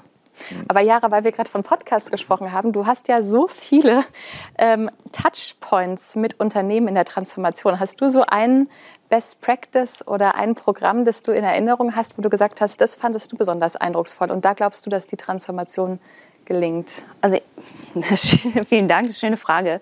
Ich glaube tatsächlich, dass man neue Wege gehen muss, auch da. Also so, tatsächlich, ohne jetzt Werbung zu machen, aber ein Format, wie wir hier das gerade haben, das ist für mich der Weg.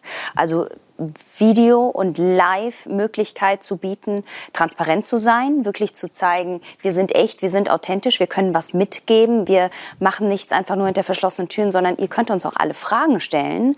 Ähm, andere Leute, andere Perspektiven mit reinzuholen, in den Austausch zu gehen und wirklich nicht nur ähm, mit unternehmenseigenen internen Menschen dann zu sprechen oder nur den äh, CEO irgendwie zu befragen, sondern wirklich auch die Runden zu öffnen für andere und dann, glaube ich, Audio und Video zur Verfügung zu stellen, weil wir können nicht mehr davon ausgehen, dass das Nutzerverhalten so ist, wir bieten ihnen was und das nehmen sie, sondern man muss eben schauen, dass auch so ein bisschen das, was ich vorhin auch mit der jungen Generation meinte, wo sind die und was wollen die? Also wer hört zum Beispiel auf dem Weg zur Arbeit lieber einen Podcast oder wer guckt sich äh, abends äh, irgendwie beim Abendessen noch mal alleine irgendwie ein Video gerne an oder so, ja, wenn keine Familie da ist. Also das gibt verschiedene Lebens, äh, verschiedene Bedürfnisse und der Wunsch ist, glaube ich, schon da, auch mehr von dem Unternehmen zu wissen, auch näher reinzukommen. Aber genau da ist oftmals noch auch wieder eine Angst, das zuzulassen. Und wenn man das öffnet durch neue Formate, dann ist das, glaube ich, eine große Chance.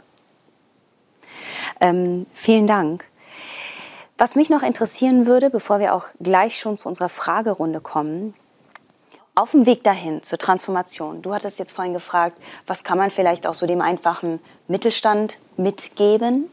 Was waren oder sind für euch vielleicht auch Vorbilder? Also wo guckt ihr auch hin und sagt, das hat mir, da hat mir irgendwas geholfen oder da kann ich mich dran orientieren, weil ich glaube, dass wir am Ende ähm, alle genau von so etwas lernen, wenn wir etwas selber lernen und mitgeben können, auch wieder anderen. Also es ist vielleicht ein bisschen total cheesy mhm. und ähm, einfach, aber ich hatte im letzten Dezember das Glück, bei einer Veranstaltung mit Elon Musk dabei zu sein. Und der hat ähm, von Axel Springer einen Award bekommen. Und wir hatten über den Tag verteilt, wir waren dann im, im Tesla in der neuen Fabrik und dann hat er so, ein, so eine größere Talkgeschichte gehabt äh, mit Döpfner und dann abends gab es noch so einen Dinner-Talk. Und es hat mich total umgehauen weil ähm, in, wir haben ja darüber gesprochen, wir kommen ja beide aus dem Schwarzwald. In meiner Welt aus dem Schwarzwald ist es eben, sind es die kleinen Schritte, die einen stolz machen. Und ähm, dann hatte ich irgendwie, kam ich zu Philip Morris und dann äh, dachte man irgendwie auch in der Welt, aber dann sitzt da einer und der beantwortet jede Frage über die physikalischen Möglichkeiten. Ähm, und also da wird dann gefragt, wann fliegen wir zum Mars? Und dann ist seine Antwort eben, ein kurzes Innehalten und du merkst, okay, er rechnet jetzt gerade irgendwas durch. Und man hat so ein bisschen so und so und sagt, okay, die Herausforderungen, die, dann sind es so Prozessabschnitte. Und dann sagt er halt irgendwie 2026 und du denkst so, krass, Maß. Also wir reden von Transformation irgendwie weg von der Zigarette oder, also insofern für mich war das ähm, und ist es und ich versuche mich da, da viel wieder hin zurückzugehen, dieses, ähm, wir sollen deswegen nicht unsere Herausforderungen kleiner machen, das sind sie nicht. Also wir sollten die alle ernst nehmen, sonst nehmen wir auch die Menschen, die wir dabei begleiten, nicht ernst kannst. Aber dieses tatsächlich rauszudenken und neu zu denken und groß zu denken, ähm, finde ich ähm, ganz großartig bei ihm zum Beispiel. Also, äh, also, ich hadere immer so mit Vorbildern, das habe ich schon immer so, weil es spitzt sich immer auf diese eine Person da. Ja, also auch zum Beispiel Elon Musk ist immer, da fragst du dich ja auch, das hat der ja nicht alleine gemacht. Ja, also diese Zuspiel, äh, auch bei Steve Jobs hat das iPhone erfunden und damit die Smartphones. Ja, das ist man sagt, ja, okay, vielleicht, vielleicht aber auch nicht. Da war sicherlich ein Team dahinter und sowas. Dann guckt man dabei. Was ich cool finde, ist jetzt so Leute, wo man merkt, die sind echt authentisch. Ja, also ein, ein Beispiel, das mir jetzt einfach spontan einfängt, hier aus, auf, auf LinkedIn sehr aktiv, ist der, äh, ich glaube, Gary Vaynerchuk oder sowas heißt er, der macht so Marketing-Sachen. Ja? Und der Typ, wenn der redet, der flucht. Das ist ein Ami. Und in Amerika wissen wir alle, das machst du nicht. Ja? Und der tut es trotzdem. Und der hat dann neulich gerade so ist er interviewt worden und sagt, er sagt, so bin ich, so rede ich auch zu Hause, so rede ich auch mit meinen Kindern. Das ist völlig okay. Ich bin hier authentisch und ich weiß, es kostet mich Reichweite, weil ich ständig die Kommentare lese mit toller Content, aber weil du fluchst, gucke ich mir den Mist nicht an. Da sagt er, ist deren Problem, nicht meins. Ich bin authentisch, es ist Teil meines Daseins. Und das finde ich dann wieder cool, diese Leute, wo du einfach merkst, die sind so die haben nicht, bevor sie auf die Bühne gegangen sind, ja, irgendwie total durchgeskriptet, sich ihre Rüstung angezogen und sonst was und spielen eine Rolle. Die sind, wie sie sind. Ja, also so Unternehmer zum Anfang, auf Richard Branson oder so, irgendwann mal kurz Smalltalk die Chance mal gehabt auf einer Microsoft-Konferenz, wo ich sage, der war total cool. Ja, ich weiß nicht, ob du das Interview noch kennst, Richard Branson mit, glaube damals war es äh, Kevin Turner, ja, zwei Welten prallen aufeinander, ja, und das auf der war so spannend einfach zu sehen, ja, weil der Typ einfach ganz anders, ganz andere Mindset, ganz andere Dinge und beide in ihrer in ihrer Art total erfolgreich, ja, aber das ist so, wo ich sage, finde ich schon cool, ja. Was, was mich begeistert sind Projekte, so wie du sie angesprochen hattest, äh, so, so, Leuchttürme. Ja? Ähm, letzte Woche hatte ich eins gelesen, ähm, Mausbau. Eine 600-Mann-Baufirma, die hat ähm, technologisch Teams genommen. Das ist erstmal noch keine Besonderheit, aber hat alle Gewerke, die an einer Baustelle mitarbeiten, und auf einer Baustelle verschiebt sich ja ständig mhm. irgendetwas, auf diese Plattform geschaltet, sodass ähm, dass jedes Unternehmen jetzt weiß, was es wann zu liefern hat äh, und das auf einer Plattform. Und die haben das mit minimalem Aufwand realisiert und alle sind begeistert. Klingt, klingt jetzt ganz einfach nach Prozessoptimierung, aber auch das ist für mich schon mal Transformation und das hat diese, diese Firma getrieben und die, diese Beispiele inspirieren, vom ganz bodenständischen Mittelständler bis zu den Elon Musks und was sie tun. Ja. Personenkult ist nicht so mein Ding. Da sind wir wieder bei den blühenden Pflanzen im Garten. Ähm, ich gucke eher auch auf Projekte oder Unternehmen und jetzt im Bankenbereich ING DIBA hat ja, ist ja bekannt, die haben sozusagen eine riesen äh, agile Transformation hinter sich. Und das fand ich schon spannend. Also wirklich das mit aller Konsequenz zu tun und zum Beispiel eben auch ähm, für sich zu entscheiden, ähm, es ist nicht jeder Führungskraft gegeben, in der neuen Kultur auch zu führen. Da sind wir zum Beispiel beim Thema Empathie und es ist nicht jedem in die Wiege gelegt. Da mussten alle Führungskräfte sich neu bewerben auf ihre Stelle. Und einige sind auch, sind auch, sind sozusagen auch rausgefahren. Fand ich spannend, fand ich den, zumindest im Bankenbereich, konsequentesten Ansatz, den ich auch nachvollziehen kann, ehrlich gesagt. Ähm, ansonsten, weil du dabei bist, äh, gehe ich ein paar Jahre zurück. Was ich schon faszinierend fand, ich glaube, du, du interessierst dich nicht für Fußball, bei den anderen weiß ich es nicht, wie Jürgen Klinsmann die Nationalmannschaft übernommen hat. Wann war das? 2003, 2004, irgendwie so, ne? Ja, auf jeden Fall. Und der hat einen Kulturwandel eingeleitet. Ich weiß nicht, wer sich, wer sich nur erinnern kann, vorher war das alles so schwer, schwerfällig, autoritäre Bundestrainer. Klinsmann war anders.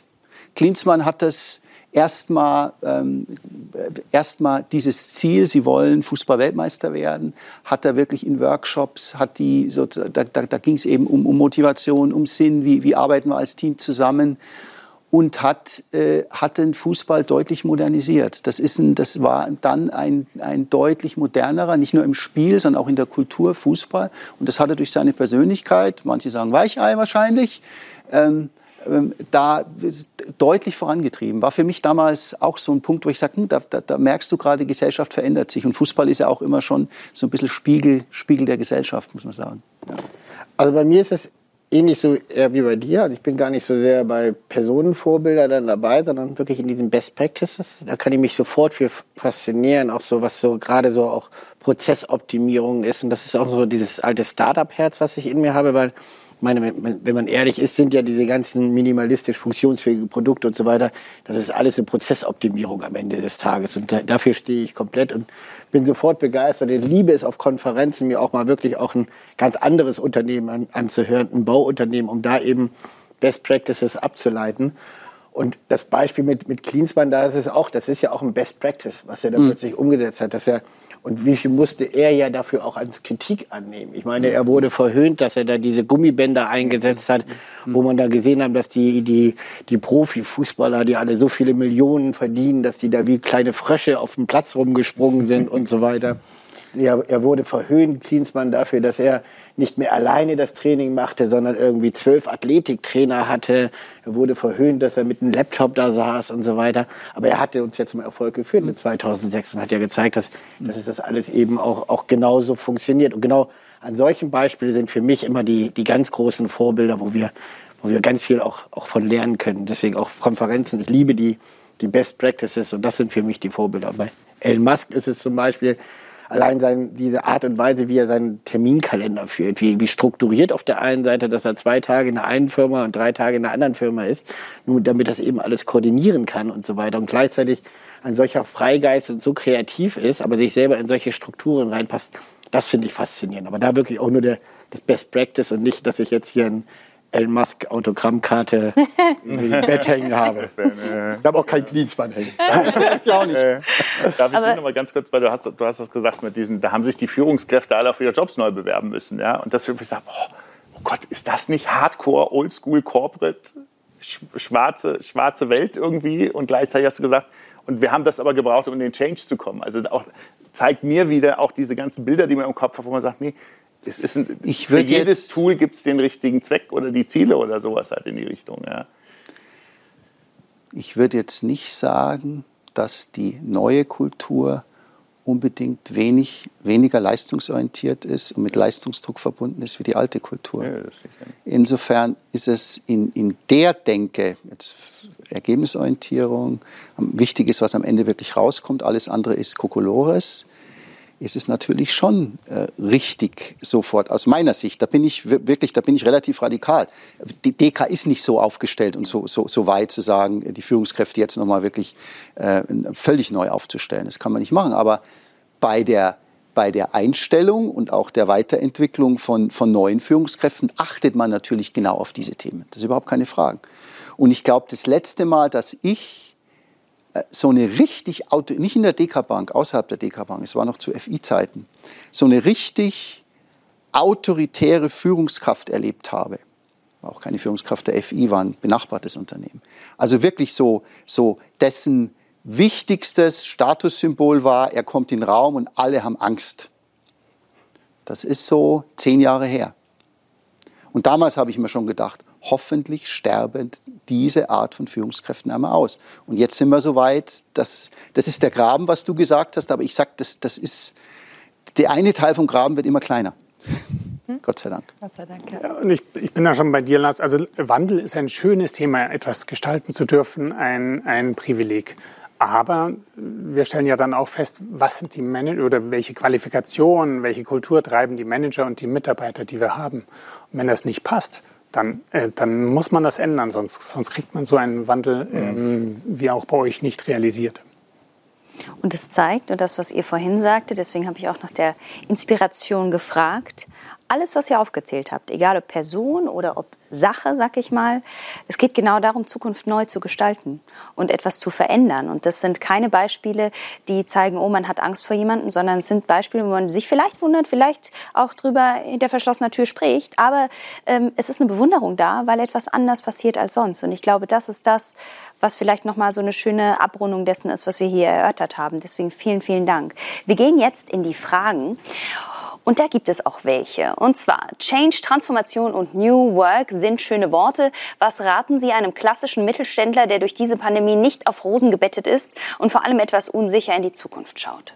Das ist ja eine sehr, sehr schwierige Frage, weil keiner kennt ja, in, in welchem Bereich jetzt der, der, Mittelständler da unterwegs ist. Und ich glaube, man sollte jetzt auch nicht anfangen, jetzt wir ihm jetzt irgendwelche Lösungen präsentieren, am besten auf dem Flipchart, sondern die Lösungen liegen ja selber in dem Unternehmen selber. Das ist ja immer die, die Betrachtungsweise. Und ich glaube, was man aus dieser Runde gerade mitnehmen kann, ist sich eben ganz viele Stimmen von, von außen einzuholen.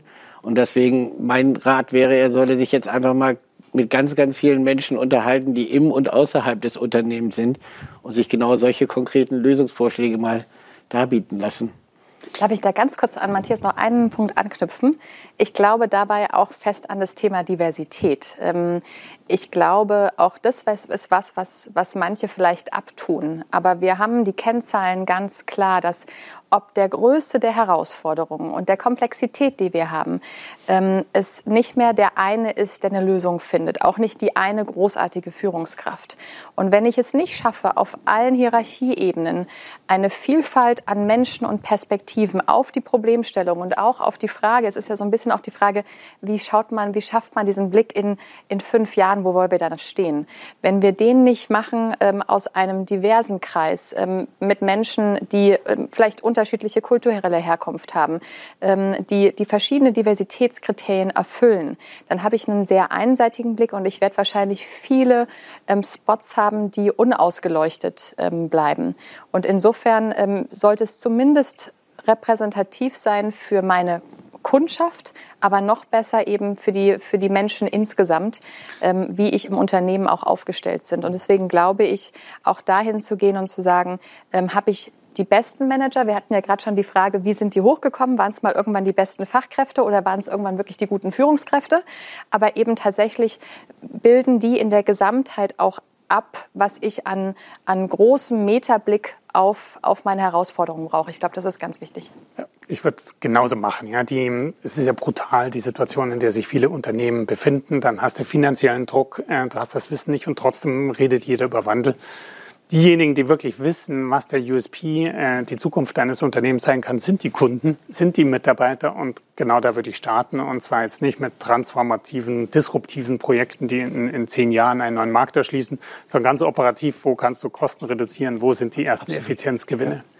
Ich glaube, das ist auch oft ein Missverständnis, dass man solche, solche Themen natürlich dann schon klassisch anfangen muss, um zu sagen, ich brauche mal eine Bestandsaufnahme mit meinen Kunden zusammen, wo sind meine Schmerzpunkte, wo geht der Markt hin, äh, wie kann ich mich in dieser Digitalisierung als Unternehmen verorten, was muss ich über meine Produkte nachdenken und so weiter. Das ist klassisch, um da dann daraus letztlich eine Strategie zu entwickeln und die kann man dann wieder agil umsetzen. Aber diesen Überbau, diese Vision, diese Strategie, glaube ich, ist, braucht man und kann man ganz klassisch erstellen.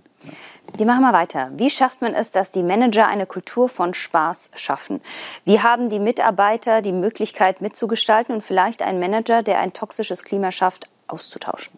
Also ich habe sogar, also, also, also, wenn, also wenn da jemand ist, der ein toxisches Klima aktiv verbreitet, also ich sage, jetzt sind wir in Deutschland, in den USA ist es ja total leicht da, sich auch mal von Leuten zu trennen oder sowas. Oh, ich sage, okay, also wenn es so ist, dass man sagt, okay, den kann man auch nicht mehr, also muss ja raus. Also das kann ja, egal in welcher Kultur du bist, das kann nicht sein. Also da muss man dann gucken, okay, und dann haben wir die, die paar wenigen Möglichkeiten, die man in Deutschland halt entsprechend hat, in solchen Dingen dann auch im gesetzlichen Rahmen äh, dann auch entsprechend halt zu handeln. Ja, aber das ist jetzt, was mich so getrieben hat, okay, aber damit kannst du ja kein Change machen, da kannst du gar nichts mitmachen, da kannst du auch keinen kein gesunden Steady State machen, äh, wenn, du, wenn du bewusst weißt, das ist einer, der verbreitet das massiv und, und macht da alles kaputt. Ja, es kommt immer natürlich auch ein bisschen auf die Kultur in dem Unternehmen an. Also ich sag mal, um jetzt mal ganz weg von unserem, auf dem Fußballplatz, es gibt natürlich auch da immer Spieler, die sind ein bisschen toxischer in der Mannschaft als andere. Aber dann ist wieder die Frage, wenn der Erfolg dann wieder da ist, dann akzeptieren wiederum andere auch, dass dann jemand an, dann dabei ist, der in der Kabine zwar toxisch ist, aber auf dem Platz alles gibt. Also das ist ja mal ein bisschen schwierig, da auch eine pauschale, pauschale Einschätzung zu machen und so weiter, weil das hängt dann wirklich auch immer von der Unternehmenskultur da selber ab. Aber das ist ja der Spieler und nicht der Trainer. Also ich glaube, wenn es der Trainer wäre, der alle toxisch behandelt und dann ja. fertig macht ja. und dann, ja. dann Transfermarkt ganz viele Nachrichten, dass die Spieler alle wechseln. Also was Lars sagt, ist auch meine Erfahrung. Der, der wird ausgespült über die Zeit. Die Frage ist nur, wie lang es dauert. Auf der anderen Seite kann man das natürlich auch äh, äh, provozieren, indem wir, ich glaube, du hast es auch gesagt, äh, machen wir auch, wir machen wirklich jedes Jahr jährliche Mitarbeiterbefragung, wo es auch Feedback zu den Führungskräften gibt. Das ist ein Notensystem und da fällt jeder sofort auf, der über zwei, drei Jahre schlechte Noten hat und dann hat er ein Thema. Und das ist letztlich auch etwas, wie ich Unternehmen im Silicon Valley wahrnehme. Für diese für, für Unternehmen im Silicon Valley, ich war, war selber bei einigen, wo ich mittlerweile das Gefühl habe, der operative Mitarbeiter, der Softwareentwickler ist für diese Firmen wichtiger als die Führungskraft. Die Führungskraft ist austauschbar. Der, der Softwareentwickler ist ein rares Gut. Und dieses, dieses Feedback der Mitarbeiter, also wie sie committed sind mit ihrer Führungskraft, findet da, glaube ich, teilweise wöchentlich statt. Und jetzt komme ich wieder als sozusagen der leistungsorientierte und ergebnisorientierte. Ähm, ich finde das in letzter Konsequenz auch nicht verkehrt. Vielleicht sind wir da in Deutschland noch nicht so weit, aber dieses Mitarbeiterfeedback, es geht über Mitarbeiterfeedback.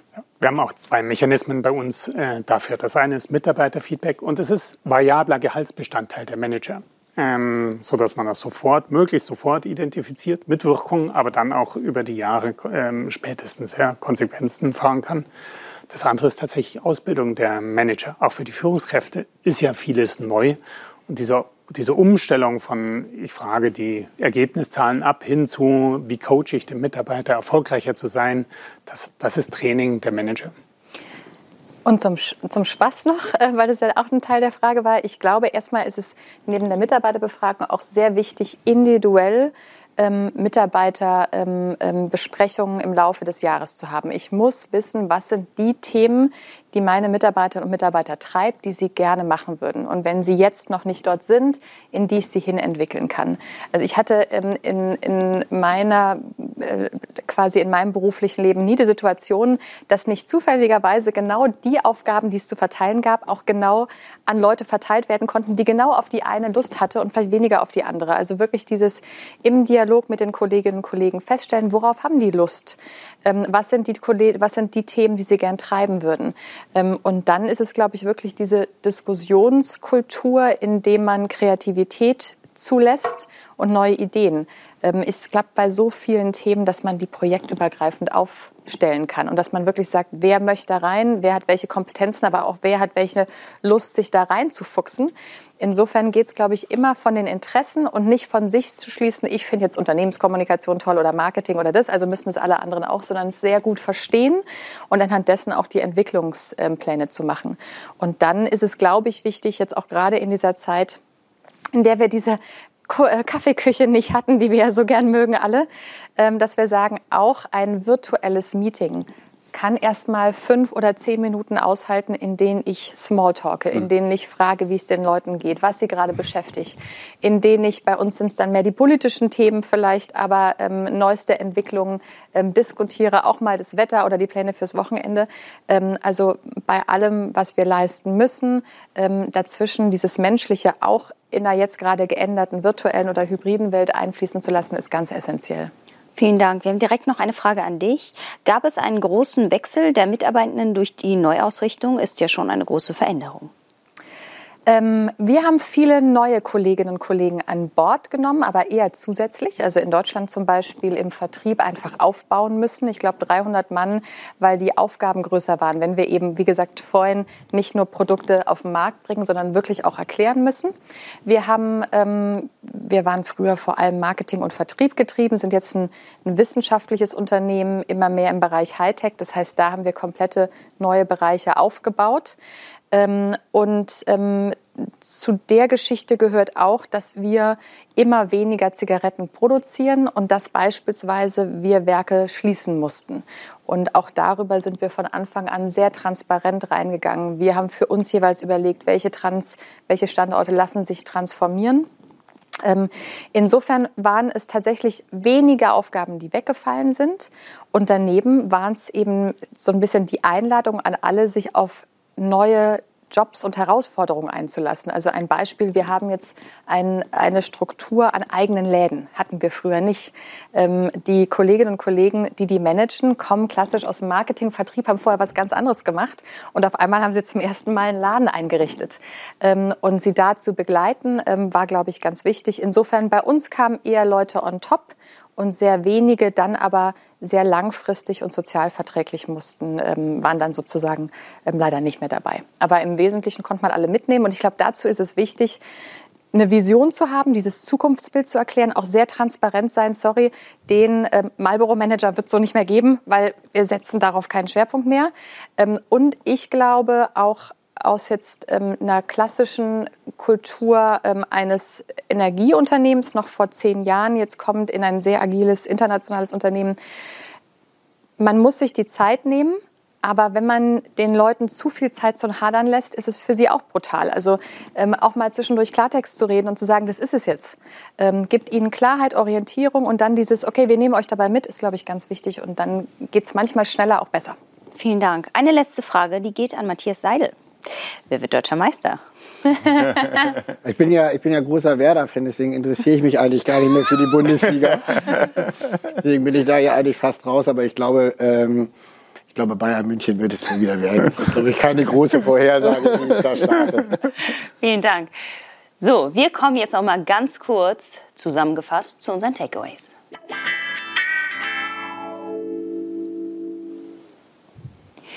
Nachhaltiger Wandel geschieht dann bottom-up, wenn top-down die Rahmenbedingungen geschaffen werden.